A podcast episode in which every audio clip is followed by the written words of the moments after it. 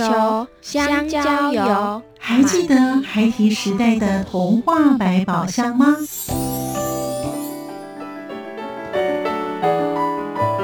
我是桂文雅，世界是一本美丽的书。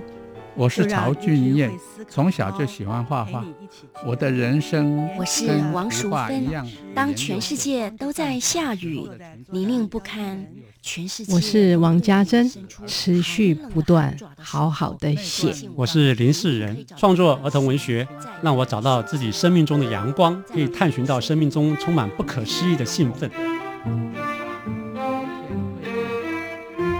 现在就跟着徐凡，我们一起施展魔法，回到时光隧道里，一起去挖掘笔尖上孩提的奇幻之旅吧。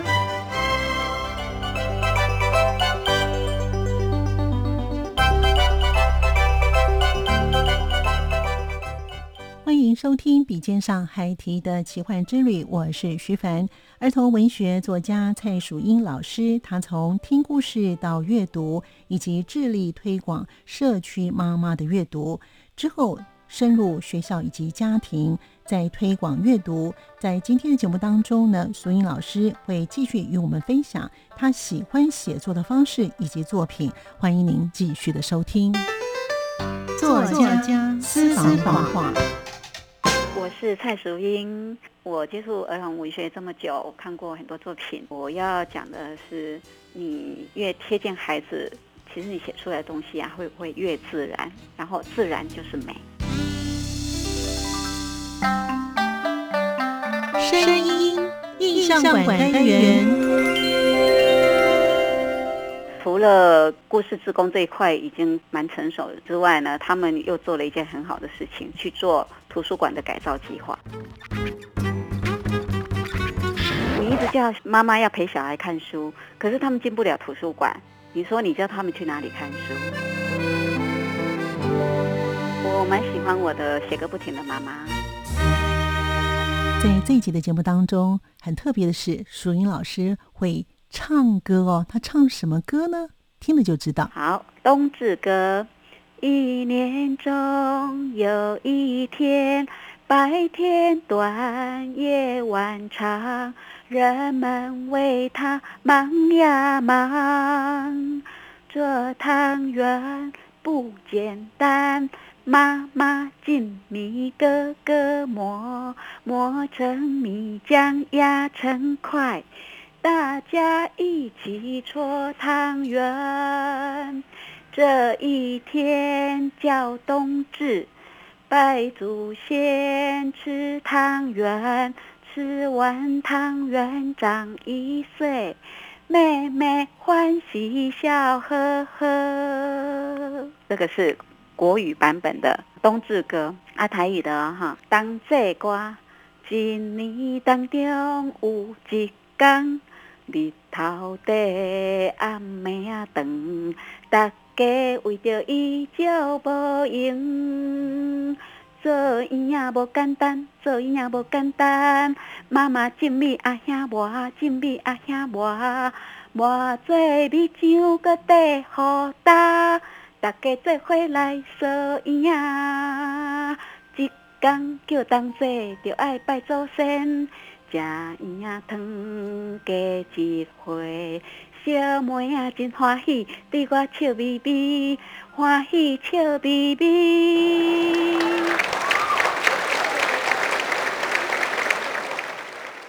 我如果讲说，我们台湾最早的故事妈妈的培训是文建会来培训，大家就会觉得很奇怪，不是教育部培训的，是文建会。哦，所以最早我们是文建会培训的，我们是真的是在做社区营造，后来才整个大概四年后，整个气氛都上来了，因为学校自己也有故故事团，是，反应很好。嗯，所以呢，教育部把它变变成他们的政策。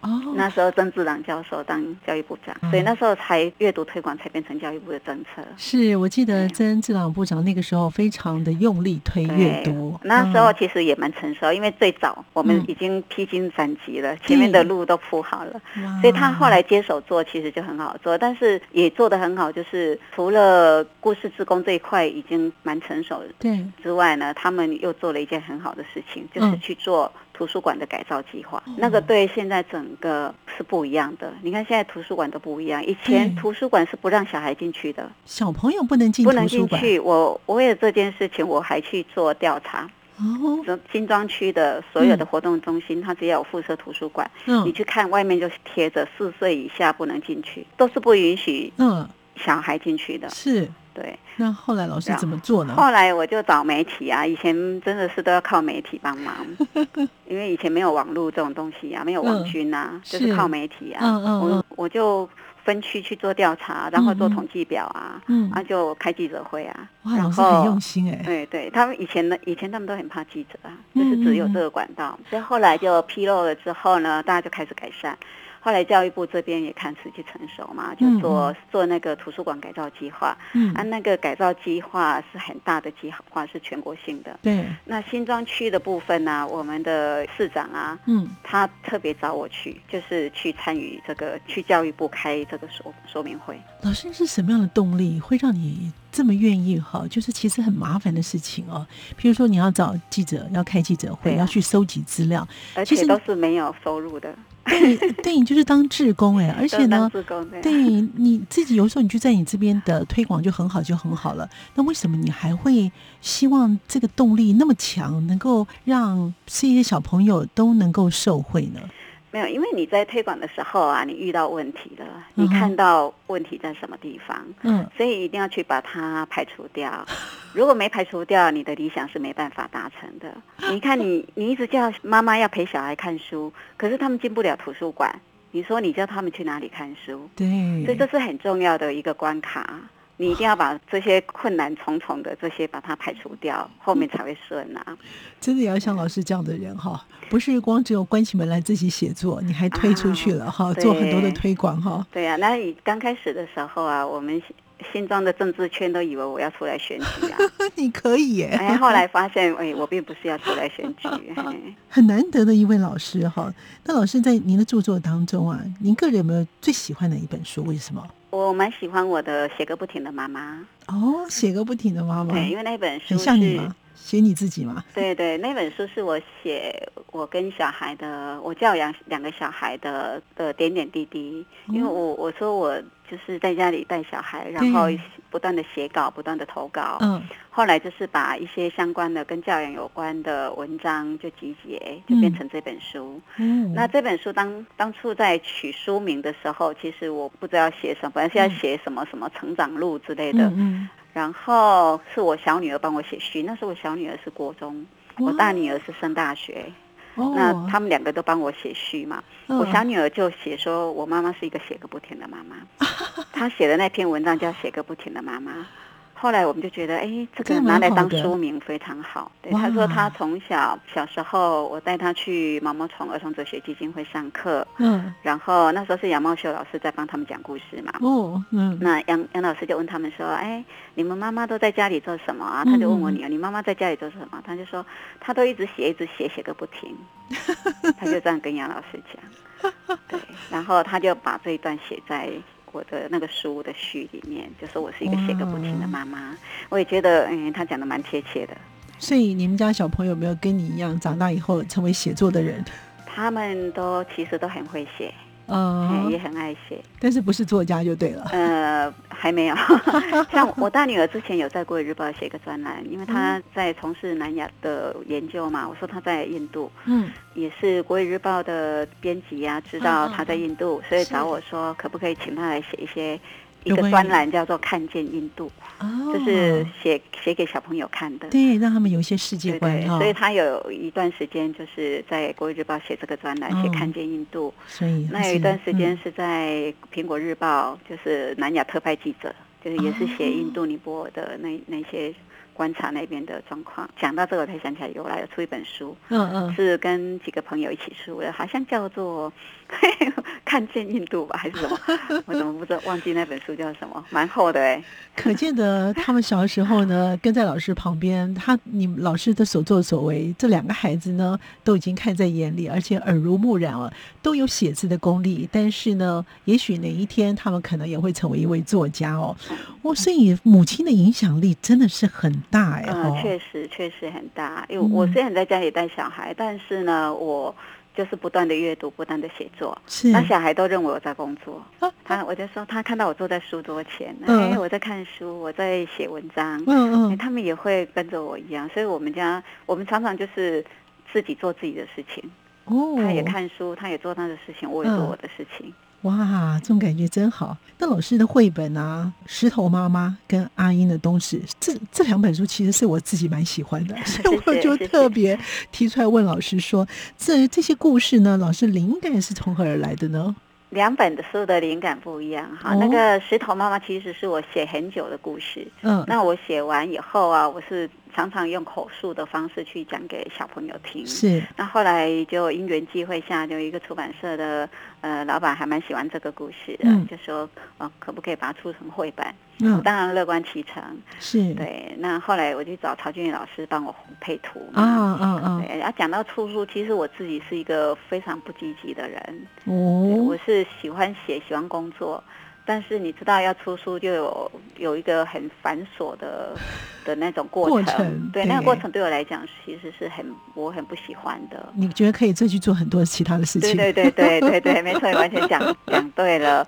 所以我我书会不会出？会不会像那个有一本书叫《从从听故事到阅读》？对对，那个也是啊，就是可能就是有。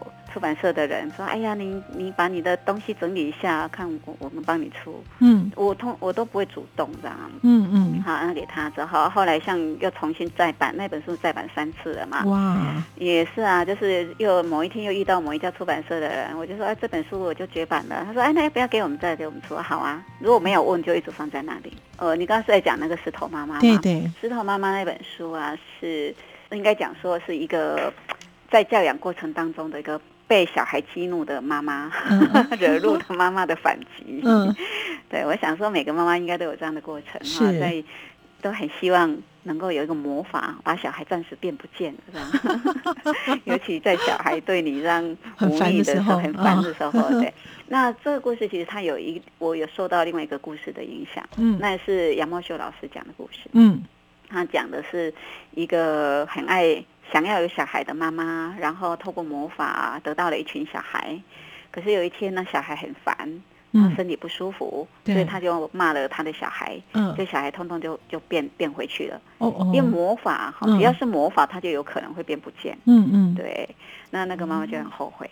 那那个杨老师讲完这个故事之后啊，就问我们这群在场的妈妈，因为那时候他是在带我们这群妈妈读书会，对，就问我们说，你们回去还敢不敢骂小孩？嗯嗯，而且还跟我们讲说，小孩是骂不得的。嗯嗯，哦，而且我们真的我不太骂小孩，对，老师应该本来就不太骂小孩吧？哎，可是你如果你没有接受过这些观念的话，其实很难哎。小孩有时候你就觉得很欠骂这样子，啊，可是你不骂小孩，你就要会要忍耐呀，因为你还是会生气啊，你就觉得说我不我不骂你们，可是你怎么你们怎么会对我这么凶啊？啊，对我一点礼貌都没有啊，类似这样，你有情绪可以发在我身上，嗯嗯，对啊，那天也是这样，就是觉得小孩有情绪，那我又不骂他，那怎么办？我要自我疏解嘛，所以我就坐到电脑前面去，我就写了这个故事。写完之后，我就哇，完全放就不生气了。我就觉得这这个故事对妈妈来讲很疗愈。那阿姨的冬至呢？那阿姨的冬至是我，我就说我小时候成长过程当中，其实有很多很多小故事。对，除了养小动物之外，还有很多很多民俗的故事，啊，属于我们。乡下海边特有的一一些一些故事，是。对冬至也是小时候的一个记忆，啊，尤其冬天呢，我们海边就是东北季风一来，然后冷飕飕的，是。只能关在里面。嗯。好，其实我们现在都现在已经感受不到的那种气氛呐，嗯，就是外面风那么大，然后听到海浪的声音，一家人关在家里面，在那边搓汤圆，哇，那种感觉很好哦，对，就很温馨。哇，那所以我就一直心里面一直有有一些这样的想法，就是把我们属于台湾的一些民俗记忆把它呈现出来。嗯嗯，那刚好遇到这个这家出版社，他有意愿，嗯，所以我就把它写出来，就跟王金璇老师一起搭配，是，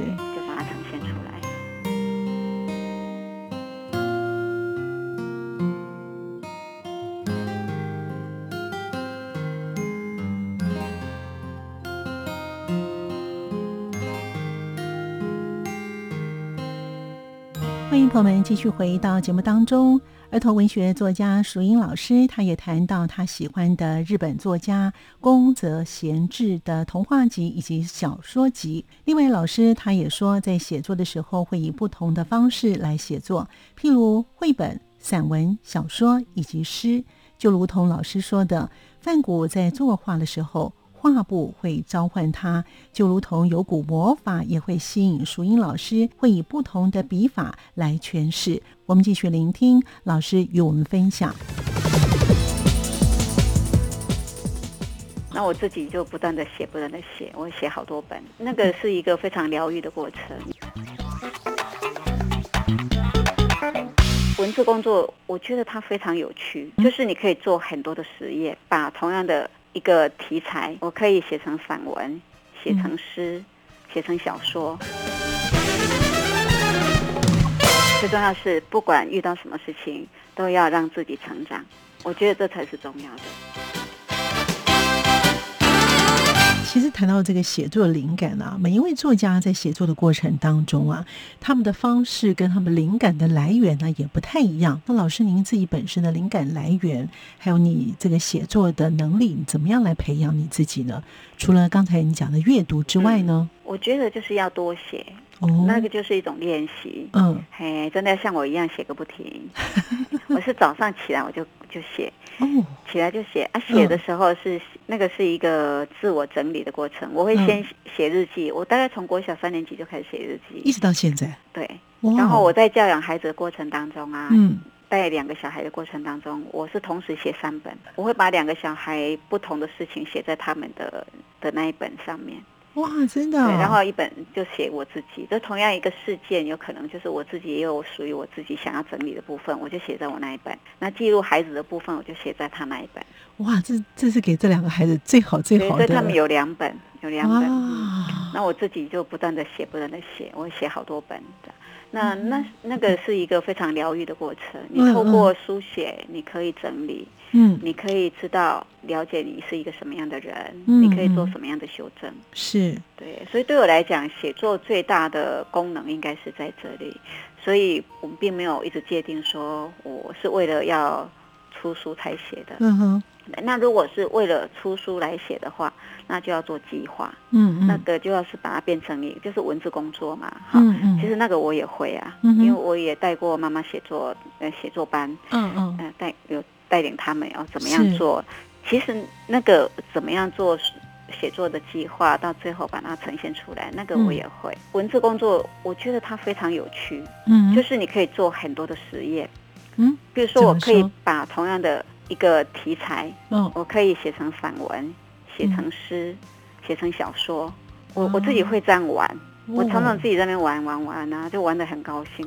所以对我来讲，写作对我自己好像有写几句话，说写作就像在运动，在运动就是休闲娱乐，脑的运动啊。然后呢，就跟文字在谈恋爱，和文字一起跳舞。所以我自己觉得写作本身就是一种目的，我不用带着什么目的去写作，就是对我来讲做这件事情，它就是很开心这样子。哇，老师很适合创作哎哈。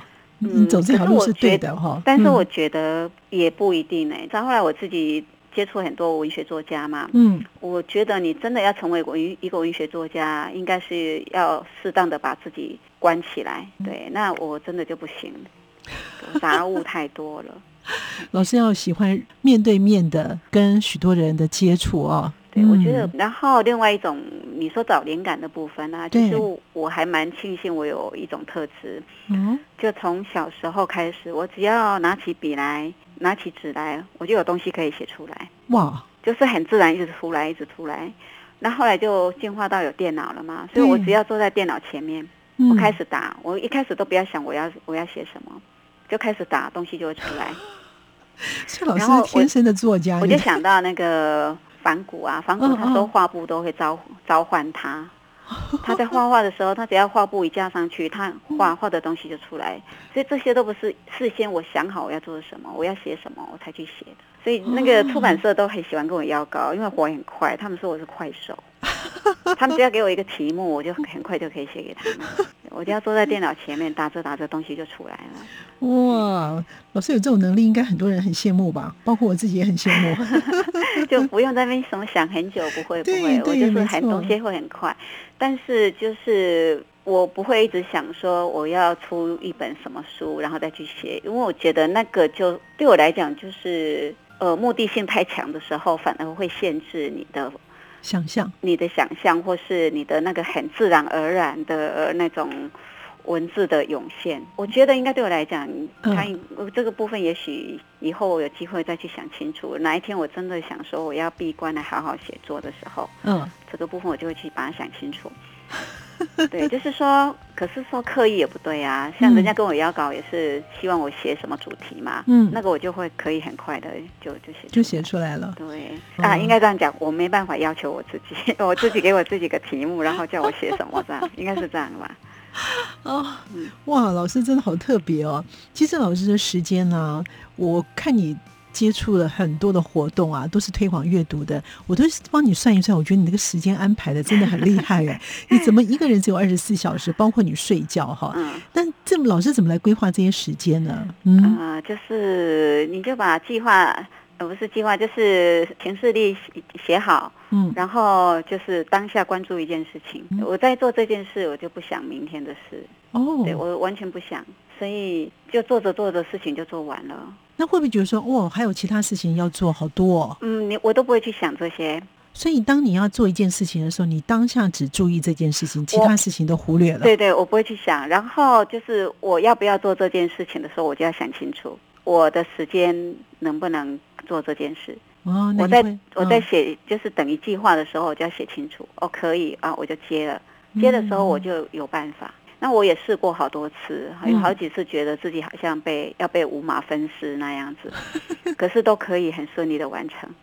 我就觉得哇，当完成之后就觉得自己好厉害，因为有这样的经验就不会焦虑，哎，就会觉得说嗯还好还可以这样子。嗯嗯。那老师有固定写作的时间吗？呃，我现在没有固定了，以前有，以前不叫固定，是随时。哦。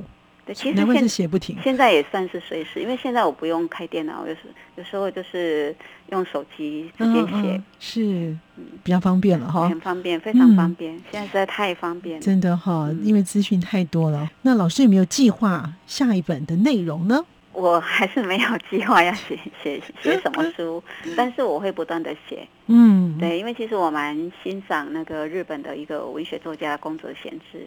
嗯，宫泽贤治本身他也很爱阅读，然后他从事社会运动。嗯。哼，对，然后他写作，他并不是想说我要出书来写作，但是他会不断的写，所以他他的书大部分都是他他往生了之后才慢慢挖出来才出的，所以我都一直觉得，一个喜欢写的人，你就是不断的写就好了，不要一直想讲着说我我写这本，然后我要。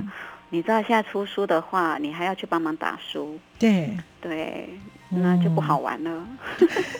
对我来讲，真的是不好玩的一件事情。我觉得最好玩的是写的时候是最好玩的。哇，看来老师是天生写作的人。那老师从你小的时候，刚才我们听了这么多的故事，到现在为止，这一路走来。老师，您个人自己本身有没有对你这段的历程当中有什么样的感受呢？就觉得人生就很充实啊，很美好啊。嗯，对呀，我后来有我有有遇到几个就是师姐了，嗯嗯，他们就就是在那个佛教里面啊，他们就会希望说要修行啊，然后呢。然后离苦得乐了，下辈子不要再当人这样。可是老师当人当的很好。哦，对对，我我我马上跟他说，可是当人很好啊。他就我就说，你不觉得当人很好吗？可以有很多的事情啊。然后这对我来讲，就是不管遇到什么事情，他都是来教育我们的嘛。是的。那你你去接受这些。呃去面对它，然后你就不断的成长、自我提升，然后它就变成你的你的人生。你看到你自己不断在进步，嗯，对呀，这样就是一件非常美好的事情。我看那几个师姐带三条线，然后呢，那个师姐就说：“哦，那就是你没有吃苦。”他说我没有吃过苦，嗯，可是我想一想，其实也也不是这样讲啊。所以整个成长的过程当中，有啊，我小时候要做很多苦工哦，是童工出身哎，所以小时候就要做童工啊。然后对啊，家庭也不富裕啊，嗯，对啊，结婚婚后我们家也不是很有钱啊，对。可是我觉得跟真的不是那个问题，就是你的生命态度。对对，那我重点，我非常的享受自己的生命，不管你遇到什么事情，好的不好的，这个这这个就是你的生命嘛，啊，那你就好好的去面对它，好的不好的它都会过去呀，嗯，都会留下记忆呀，它都会让你成长。最重要是，不管遇到什么事情，都要让自己成长。我觉得这才是重要的。哇，老师真的很像我很喜欢的一种花，就是向日葵啊哈！是哈，是，对，因为那时候我们创办图书馆的时候啊，那个巷子里面有一个小孩，嗯，他就他就是叫我太阳哦。对他叫我太太阳老师，果真的，因为老师所在之处呢，就会散发那种光芒，和散发那种热力，还有那种热情，会让人家觉得我一定要好好的念书，好好的这个阅读啊！哇，老师真的是有这种群众魅力啊！难怪别人会认为说你是不是要出来选举？对呀。那老师，如果呢有朋友想要成为儿童文学作家的话，您有什么样的建议呢？可能要分两个阶段呐。第一个阶段是有的人他连写作的经验都没有，哎，就像有的人看到图，人家画图很漂亮，就说哦，我也想要画画，就像这样哈。是，哎，像这种完全没经验的，对，他要要先开始磨磨磨他的文笔。是，所以我会建议，就是你可以像画画，是不是有临摹？对，其实写作也可以临摹。哦。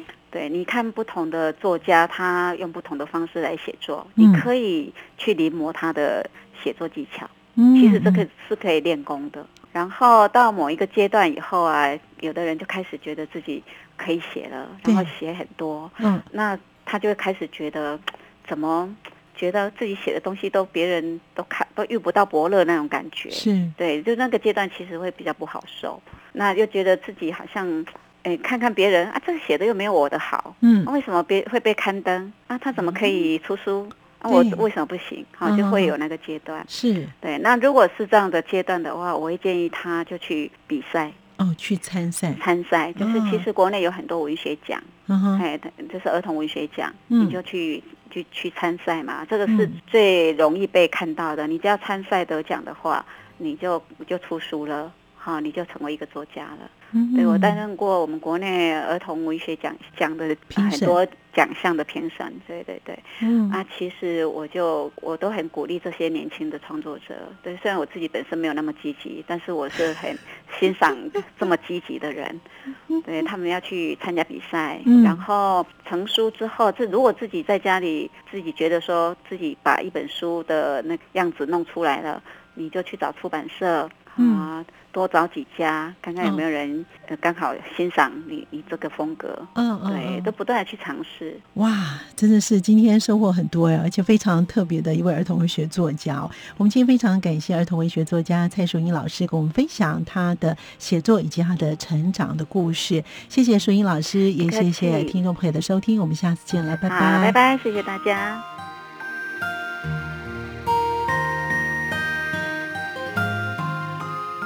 今天在节目当中与听众朋友分享的是儿童文学作家蔡淑英老师，他从写作以及他推广阅读等等，他到目前为止还是致力的推广阅读。感谢您的收听，我们下次见。